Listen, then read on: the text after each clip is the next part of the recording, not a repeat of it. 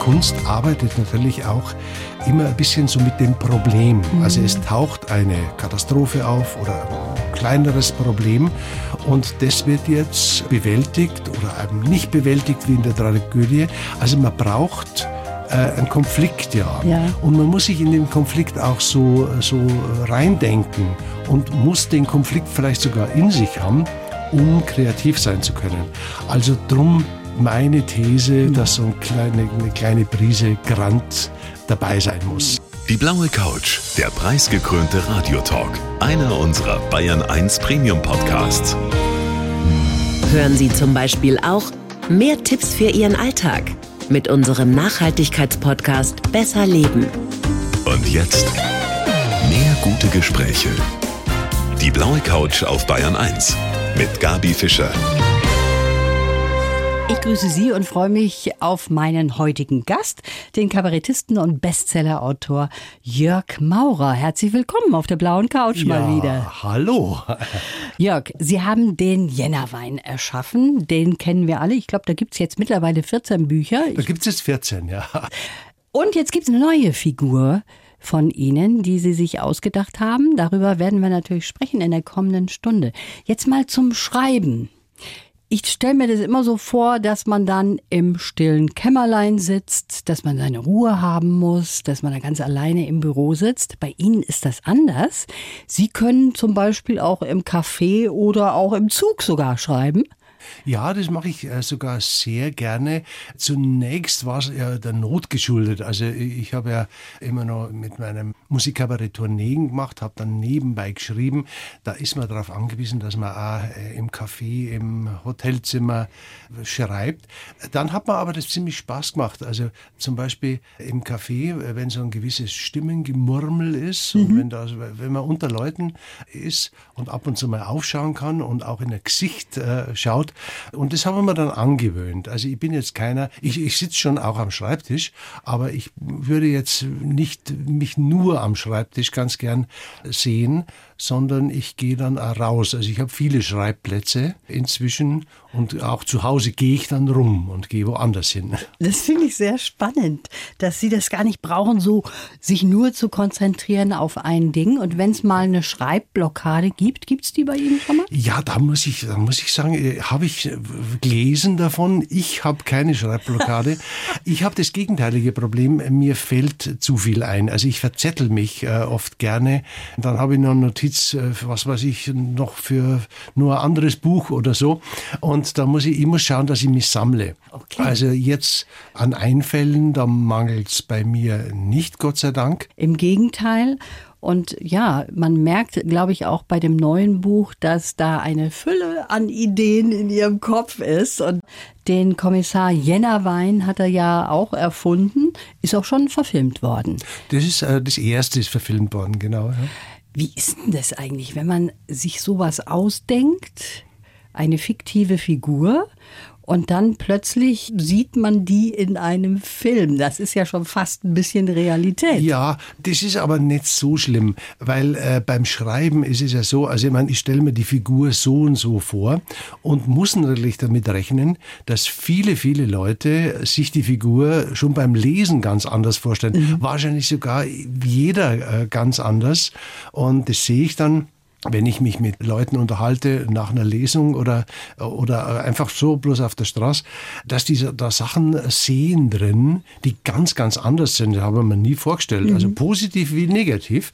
Und darum ist es jetzt nicht so tragisch und man muss damit rechnen, man muss damit rechnen. Wird, dass es irgendwie bearbeitet wird. Aber das ist doch auch wieder schön, dass sowas die Fantasie anregt und dass jeder was anderes vielleicht da im Kopf hat, egal ja, ob die auseinanderklafft. Das, das finde ich auch das Schöne. Und das Auseinander Auseinanderklaffen ist natürlich auch Programm. Ja. Also ich würde jetzt äh, nicht gern was ganz super realistisches äh, schreiben, wo haarklein alles vorgegeben ist. Ist sowieso nicht möglich, aber so ein Spielraum, mhm. also eine, eine, eine, Leerstelle auch oder, oder eine, eine vage Stelle muss ab und zu sein, wo die Leser auch die Fantasie rein äh, gießen können. Ja, das ist gerade das Schöne auch für uns Leser, dass mhm. wir auch noch ja. was dazu beitragen können. Jetzt gibt es den Shorty. Das Das Ja. ist das neue Buch, ist gerade auf den Markt gekommen. Und lustig finde ich die Entstehung dieser Geschichte, weil im Grunde genommen ist es ja so entstanden, weil Ihnen in, bei einer Zugfahrt jemand was geklaut hat. Ja, ja. Äh, war zwar äh, zunächst nicht so lustig, aber es ist so gewesen, es war, war ein höflicher Dieb. Äh, der hat nämlich nur das Geld, also die Geldscheine rausgenommen, hat die ganzen Ausweise, die da drin sind, wäre eine Riesenaktion gewesen, das alles wieder zu ersetzen. Er hat mir den Geldbeutel wieder reingesteckt. Aber ich hatte zwischen den Geldscheinen die Mitgliedskarte von der Schopenhauer Gesellschaft, der ich angehöre, äh, drin. Und das hat er jetzt auch erwischt. Und jetzt äh, haben wir das so vorgestellt, dass dieser Dieb zu Hause sich freut über die Scheine und der, in der Mitte ist auch die Mitgliedskarte. Da steht natürlich mein Name, meine Adresse drauf. Das ist jetzt die reale Geschichte. Ich habe die so ein bisschen weitergesponnen, dass mir der Dieb jetzt schreibt und sagt, ja, er wäre auch Schopenhauer-Fan und ob wir nicht einmal uns treffen könnten und, und sowas. Und dann sagt er, ja, ganz gerne. Ich schreibe ja Kriminalromane, so einen leibhaftigen Dieb, auch so einen geschickten und höflichen Dieb, würde ich ganz gerne mal kennenlernen. Das stimmt natürlich jetzt nicht, aber äh, das war so ein bisschen eine Initialzündung. Ich habe mir nämlich vorgestellt, dass dieser Dieb dann sagt, schreiben Sie doch mal was, wo Schopenhauer-Ideen drin sind. Dass man die Welt, die um einen herum ist, dass man die nie erkennen kann, und zwar überhaupt nicht erkennen kann, dass die vielleicht sogar gar nicht existiert, sondern dass die nur im eigenen Kopf existiert. Das ist ein sehr schöner Schopenhauerischer Gedanke, finde ich. Und so ist eine, eine Seite von Shorty entstanden. Mehr kann ich jetzt noch nicht verraten. Können wir verraten, dass im Shorty sehr viel von Ihnen selbst auch drin steckt? Ja, äh, das ist ein anderer Anstoß. Also ich wäre jetzt bald 70 und da ist so ein bisschen eine Zeit, eine Autobiografie zu schreiben. Normalerweise, ich habe auch ein paar Versuche gemacht, also aber über ein paar Sätze bin ich nicht rausgekommen. Das ist nicht so mein Ding. Ich mag schon was erfinden, aber ich habe festgestellt, dass ich richtig sehr, sehr viele Jobs äh, so im Laufe meines Lebens schon angenommen habe. Es gehört sich wahrscheinlich für einen Künstler auch so. Also angefangen vom Würstelverkäufer im Freibad, so als Schüler, über dann richtig seriöse Jobs äh, wie Lehrer oder an der Hochschule war ich ja auch. Und da ist eine ganze Liste zustande gekommen. Jetzt die in der Autobiografie abzuarbeiten, fand ich nicht lustig. Aber in meiner Hauptfigur Shorty, das ist auch so ein Typ, der ein Jobhopper ist, aber ein begeisterter Jobhopper, der immer wieder was Neues machen will. So ein bisschen autobiografisches steckt mit drin. Und Sie sagen auch, zum Schreiben, da braucht man immer so ein bisschen Grant. Sind Sie so ein Grantler? Ja, manchmal wie jeder wahrscheinlich. Aber ich glaube schon, dass man aus der Missstimmung, aus dem Grant, vielleicht auch so ein bisschen aus dem bayerischen Grant, der noch was anderes ist. Der bayerische Grantler braucht ja keinen Grund dazu. Also das ist keine Ursache, dass er sauer ist oder so, sondern da mag schönes Wetter sein und die Stimmung ist gut. Und er streckt sich am Strand aus und atmet durch und ist da aber grantig. Das ist so der wahre Grant, finde ich.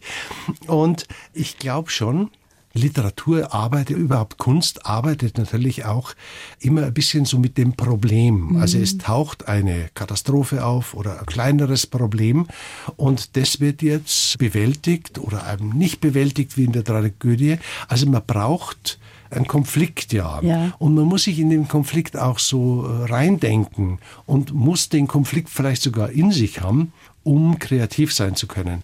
Also drum meine These, dass so eine kleine Prise Grant dabei sein muss. Das muss dabei sein. Und es geht auch um größere Sachen, zum Beispiel Medienhysterie, um Verschwörungstheorien.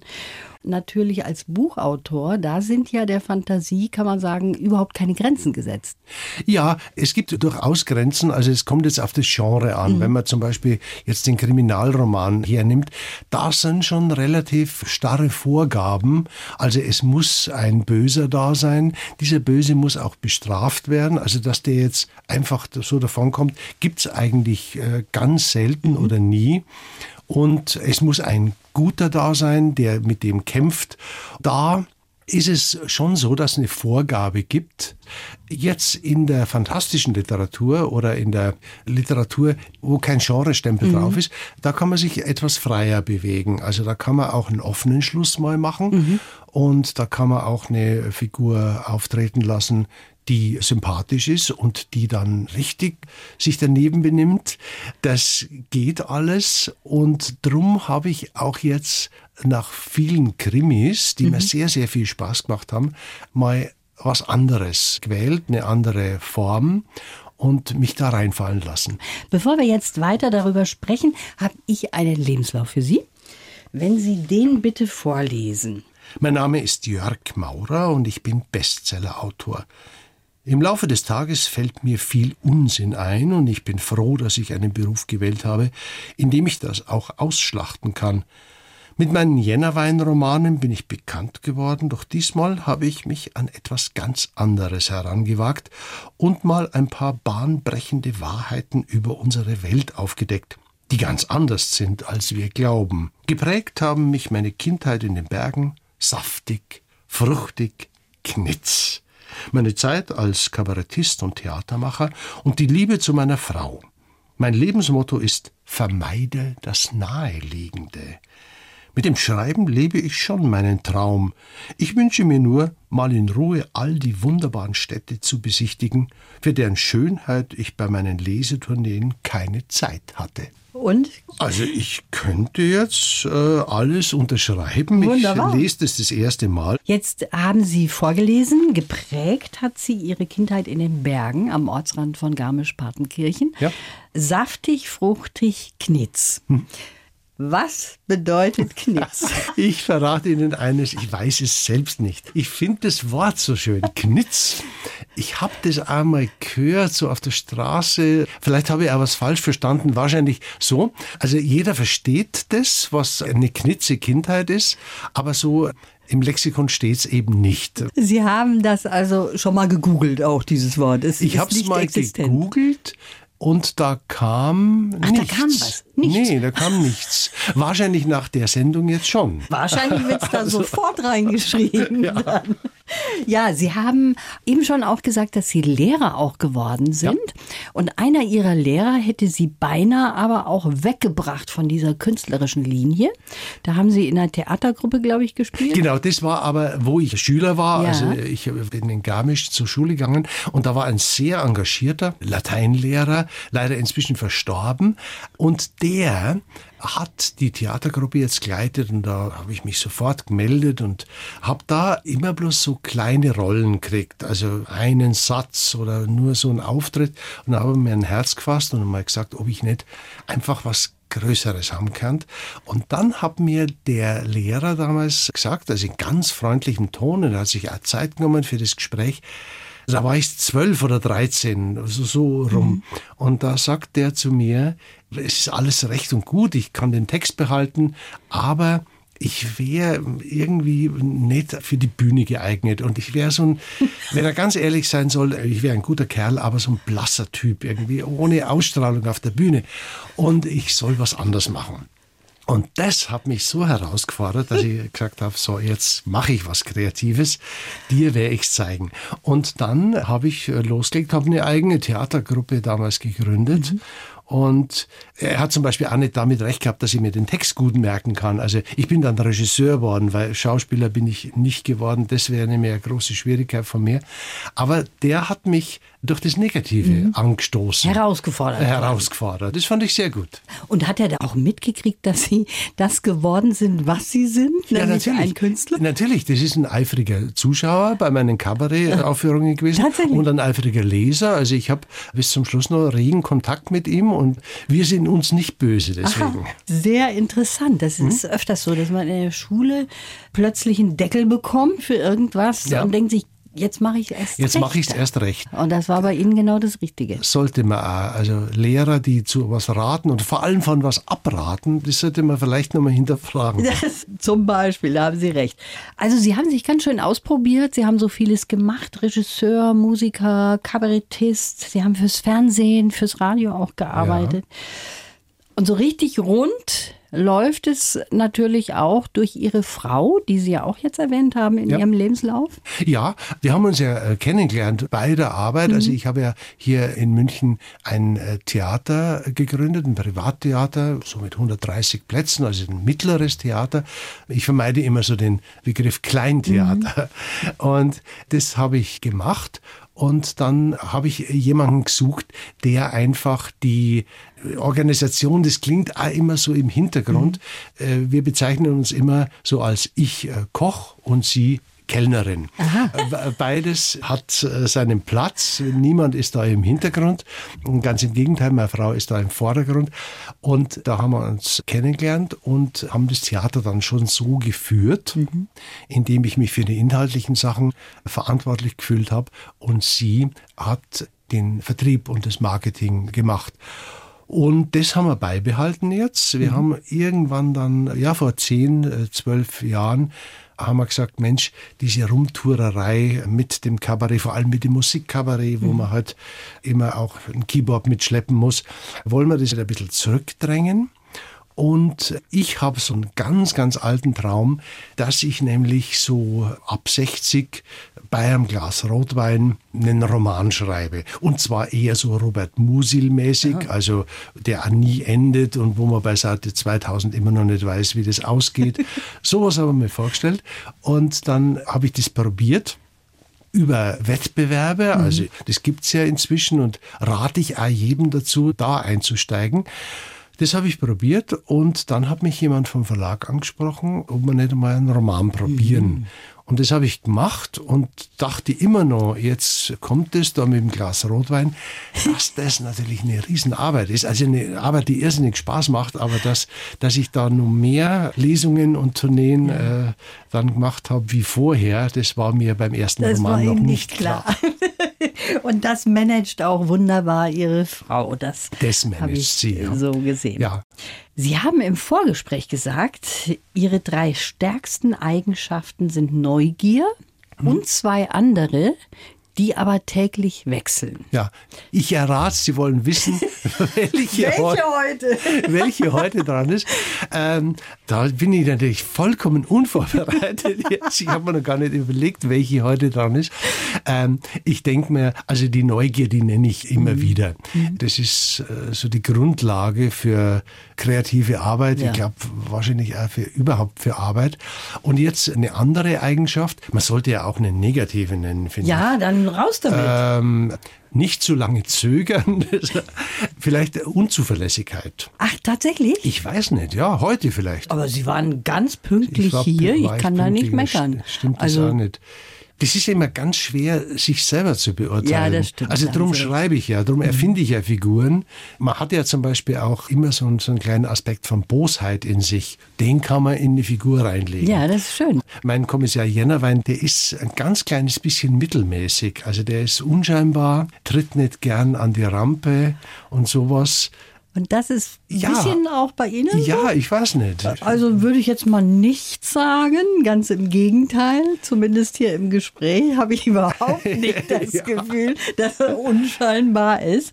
Aber was auch immer wieder wichtig ist für Sie, Herr Maurer, sagen Sie, ist, dass Sie immer wieder an einen Wendepunkt kommen, wo mal was anders wird. Das mögen Sie. Sie mögen die Veränderung. Wenn man so erfolgreich ist, zum Beispiel mit dem Kommissar Jennerwein, das ist ja eine Reihe, die durch die Decke gegangen ist, dann könnte man sagen, das ist jetzt wunderbar, ich bleibe bei dieser Schiene, ich mache das weiter, da verdiene ich gutes Geld, aber das wäre für Sie langweilig. Ja, das wäre nicht möglich. Irgendwann ist es dann Routine. Also da sollte man auf jeden Fall aufhören. Und da höre ich ganz bestimmt immer auf, wenn ich weiß, wie es geht. Also es muss immer wieder so ein kleiner Nervenkitzel, ein bisschen Lampenfieber, gibt's ja beim Roman auch, Ja. wenn ich in der Mitte des Romans stecke. Und mir denke, Mensch, habe ich da jetzt richtig angefangen? Oder soll ich einfach nochmal das Ganze probieren oder soll ich es überhaupt sein lassen? Solche Momente gibt's immer. Haben Sie auch noch? Ja, Habe ich schon, weil natürlich das Romanschreiben, das ist ja nicht so wie auf der Bühne, wo das überschaubar ist. Da kann ich einen Spannungsbogen dann reinbringen und da kann ich den Satz vielleicht noch ein bisschen verschärfen. Das kann ich im Roman mhm. auch, aber man liest ja das dann so oft, dass man irgendwann auch gar keine Distanz mehr dazu hat. Man steht in der Mitte der Brücke und zurück und vor ist gleich und der Abgrund lauert die Fallstricke der, der falschen, der schiefen Bilder mhm. und, und schlecht gewählten Worte. Das ist dann auf einmal alles ganz furchtbar. Und dann muss man nur weitergehen. Okay. Und das brauche ich. Und wenn das Routine wird, dann habe ich jetzt in der Vergangenheit immer meine Fühler nach anderen Berufen ausgestreckt. Diese Berufe habe ich sehr, sehr gern ausgeführt. Ich nehme bloß ein Beispiel. Ich war ja Lehrer fünf mhm. Jahre an Münchner Gymnasien und das hat mir irrsinnig viel Spaß gemacht, mit Schülern zusammenzuarbeiten, Literatur mal von der ganz anderen Seite zu sehen. Aber ich musste es aufhören, weil ich da damals auf die Bühne wollte. Mhm. Und zum Entsetzen meiner Eltern habe ich die gut situierte Situation verlassen ja. und bin dann Künstler geworden. Und es hat vielleicht ein bisschen mit dem Alter zu tun. Also ich bin jetzt fast 70, mhm. werde nächstes Jahr 70 mhm. und da nochmal was ganz Neues zu machen, was Riskantes auch, das war für mich jetzt schon, das ist auch schon wieder selbstverständlich. Ja. Also ich muss aufpassen, dass nicht der Wechsel auch schon wieder Routine wird. Ja, verstehe. Aber ich finde, da gehört da auch Mut dazu, dass man sich aus der Komfortzone rausbegibt, sagt, okay, ich verdiene zwar viel Geld, aber jetzt mache ich was ganz anderes. Sind Sie ein mutiger Mensch? Das weiß ich nicht. Ich glaube, nachts auf der dunklen Straße wahrscheinlich nicht, mhm. aber da schon. Also da ich brauche den Wechsel und brauche auch da das Risiko. Also ich brauche das drohende Scheitern ja. vor mir und dann kann ich dagegen ankämpfen. So jetzt mal bisschen kitschig ausgesprochen. Und jetzt ist es so, dass ich das mit meinem Jännerwein, mhm. also den kenne ich jetzt, mhm. da weiß ich, wie er reagiert. Da weiß man natürlich auch, dass dem im Endeffekt nichts passiert. Also das wäre jetzt wahrscheinlich ganz schlimm äh, für die Leser. Das wenn, stimmt, wenn das machen Sie doch nicht sowas, oder? Herr Maurer, bloß nicht. ja, wenn er sterben würde oder noch schlimmer, er wird pensioniert und hört ganz auf ja. oder irgendwie sowas. Das kann man nicht machen, aber ich kann mal diese Schiene verlassen und wende mich einer anderen Figur zu. Das ist natürlich jetzt auch ein fantastischer Roman, mhm. nenne ich es mal. Ich habe die fantastischen und äh, magischen Momente jetzt in den anderen Romanen schon auch. Also da sprechen Tiere auf einmal, da kommen Außerirdische auch da schon. Mhm. Da gibt es Zwischenwelten. Das breite ich jetzt das erste Mal so ganz aus. Und das Risiko, das genieße ich jetzt sehr. Ja, wenn wir schon dabei sind, der Shorty, mit einem Satz dürfen wir, glaube ich, schon so eine kleine Zusammenfassung machen. Der Shorty ist ein Elektriker, ja. der dann irgendwann eine Stimme hört, eine außerirdische Stimme, die sagt, du muss die Welt retten und Folgendes machen. Und da gerät die Welt aus den Fugen. Mehr brauchen wir da gar nicht zu erklären dazu. Ne? Ja. Und sie haben da aber auch so Faktenchecks mittendrin immer ja, wieder. Sogenannte. Ja, das ist mir eingefallen, weil man das natürlich jetzt laufend sieht. Ja. Also in Sendungen oder auch in der Presse wird ja sowas gemacht. Ist auch ein Thema zurzeit mit den Fake News. Wobei ich beruflich mit den Fake News zu tun habe. Ich erfinde ja die Fake News, ja. aber nicht um sie jetzt in der Presse zu verbreiten, sondern meine Fake News in den Romanen, die werden akzeptiert. Und da wollte ich jetzt einfach so einen Spiegel dagegen halten. Also es ist eine Parodie natürlich ja, von einem ja, Faktencheck, ja. weil da wird es dann ganz wild. Wo, wobei es sind manche Sachen auch wahr. Also ja, zu viel darf ich nicht verraten, aber das ist so gemischt. Also ja, wie es auch bei den Fake News wahrscheinlich ist. Ja. Ist ein wahrer Kern dran und außen lauert die Lüge. Jörg, als Buchautor, als Kabarettist, da muss man sich ja auch immer mal wieder so ein bisschen mit Kritik befassen. Sie sind zwar erfolgreich, aber ich kann mir vorstellen, auch mit den Auftritten, da muss man sich immer wieder mal auch der Kritik stellen. Wie gehen Sie damit um? Naja, äh, damit muss man natürlich sowieso rechnen. Mhm. Wer sich auf die Lichtung wagt, mhm. wird, wird eventuell gejagt oder wird angesprochen. Wie gehe ich damit um? Ich braucht es auch, Ja. also braucht eine äh, Rückmeldung. Es gibt ja auch zum Beispiel Leserbriefe, die dann schon mal- auch mal bemerken, was ihnen nicht so gefällt. Und wenn ich damit was anfange, also wenn ich das ändern kann, dann nur her damit, das ist klar. Es gibt auch Leserbriefe, die zum Beispiel sagen, ja, Moment mal, äh, Sie haben da im äh, vorvorigen Roman eine Bierbrauanlage äh, falsch geschildert, weil so kleine Bierbrauanlagen gibt's nicht. Dann kann ich nur zurückschreiben, ja, das mag sein, aber ich wollte da ein armes Opfer reinpressen und das gerät dann in Lebensgefahr, weil der Bierpegel steigt und ich brauche das einfach so. Es ist immer klar, dass das vielleicht so die kleine Bierbrauanlage nicht gibt. Also das ist dann was, das ist eine anekdotische Ja, Kritik. ja. Aber es gibt schon äh, Kritikpunkte, wo man dann zumindest sagen kann, aha, jetzt mache ich es erst recht so weiter. das tatsächlich. gibt's auch. so wie in der Schulzeit.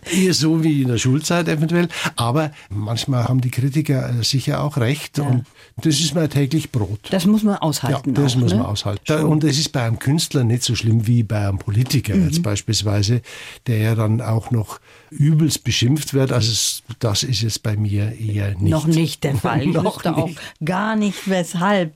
Und Ihren Kopf, den kriegen Sie auch mal so richtig frei, wenn Sie in der Küche stehen und sich da was ausdenken? Das ist zwar jetzt was, ist ein bisschen ein Klischee, aber bei mir ist es wirklich so. Ja? Ich habe mir so angewöhnt, also mein Schreibtisch ist so etwa zehn Meter vom Herd weg. Und ich gehe da oft hin und her. Also ich liebe auch Speisen, die man köcheln lassen kann. Also alles, was mit Eintopf oder so zu tun hat. Das liebe ich deswegen, weil ich da ein bisschen umrühre und ein bisschen würze. Und da schöpfe und da fällt mir tatsächlich oft was ein, dann gehe ich an den Schreibtisch zurück. Dann äh, riecht es wieder sehr gut und ich gehe zurück. Also das mache ich natürlich jetzt, so schaut mein Tag nicht aus, das mache ich nicht jetzt hundertmal am Tag. Aber ich finde, Kochen, wenn man es aus Spaß macht halt, hat was sehr kopfbefreiendes. Was haben Sie für ein Lieblingsgericht? Gibt es das bei Ihnen? Ja, also ganz spontan fällt mir einfach die Paella ein. Ich bin ein großer Spanien-Liebhaber und das Geheimnis der Paella ist auch nicht ganz aufgedeckt, wie wahrscheinlich das Geheimnis der Weißwurst auch nicht. und da kann man halt auch jetzt, wenn man zum Beispiel äh, diesem Spanier vorsetzt, der sagt, jeder Spanier sagt dann, gut, aber weißt du, wie es wirklich geht, äh, wie es richtig geht. Aber da, da kann man machen, was man will. Das finde ich eine Speise, wo man dabei bleiben muss und, und die auch so ad hoc gemacht wird. Also die, die geht schon ins Essen rein. Das finde ich eine sehr schöne Speise. Wie ist das? Sind Sie der Chef in der Küche oder darf Ihre Frau auch da mal mitmischen? Nee, bei uns ist es so, dass wir beide gern kochen. Wir machen auch Kochwettbewerbe intern. Manchmal kochen wir auch zusammen. Und da geht's lustig zu dann in der Küche. Also das heißt nicht nur Sie, sondern auch Freunde, die da bekocht werden Ja. und dann findet da so ein Wettbewerb statt? Ja, ma- manchmal. Das ist eine sehr lustige Idee. Jetzt kommen wir mal zurück zum Jännerwein, weil ich eben auch ein großer Fan davon bin. Ist das so, dass der jetzt ad acta gelegt ist oder geht's weiter mit dem? Klare Ansage, das weiß ich noch nicht. Also, weil ich habe mich jetzt so äh, in den, in den Shorty äh, reingekniet und äh, lebe da immer noch so ein bisschen in der Welt äh, vom Shorty drin, dass ich jetzt erst langsam sichte, was ich jetzt mache. Ausschließen tue ich es natürlich nicht. Nein, bitte nicht. Weil er lebt ja noch und vielleicht sollte man, sollte man mal daran denken, ob man ihn nicht in solche Gefahr bringt, wo er gar nicht mehr rauskommt. Aber dann, Ich weiß nicht, ob mir die Idee gefällt, der ja, Mauer. Also, ich bin da jedenfalls am Sichten jetzt und am Schauen, Ja. wa- was ich als nächstes mache. Nur, es ist nicht so, dass die Reihe jetzt einfach also sang- und klanglos endet. Das will ich jetzt, das will ich jetzt nicht machen. Wie aber das weitergeht, das wird das Jahr 23 zeigen. Dann warten wir mal ab. Ich habe große Hoffnung, dass es Ich sehe schon, ja. Wie ist das mit Lesereisen? Die haben Sie total eingestellt? Ja, ich habe sie auch vor Corona schon ein bisschen zurückgedrängt. Das hat einen prosaischen Grund. Es ist halt so viel Spaß, das macht. Wenn man da beim Signieren sitzt, frisst irrsinnig viel Zeit. Und ich bin jemand, der sich, der sich jetzt auf Schreiben konzentriert hat. Also das Schreiben macht mir noch mehr Spaß als das Lesen. Mhm. Und darum habe ich jetzt äh, das etwas eingeschränkt. Vielleicht habe ich es vorher übertrieben. Der Rekord waren mal 250 Auftritte im Jahr, wow. also Lesungen im Jahr. Mhm. Und dann können Sie sich vorstellen, wie man dann schreibt. Ja. Also man sitzt im Auto dann äh, ja. äh, auf dem Beifahrersitz und ja. schreibt. Und das habe ich jetzt etwas eingeschränkt.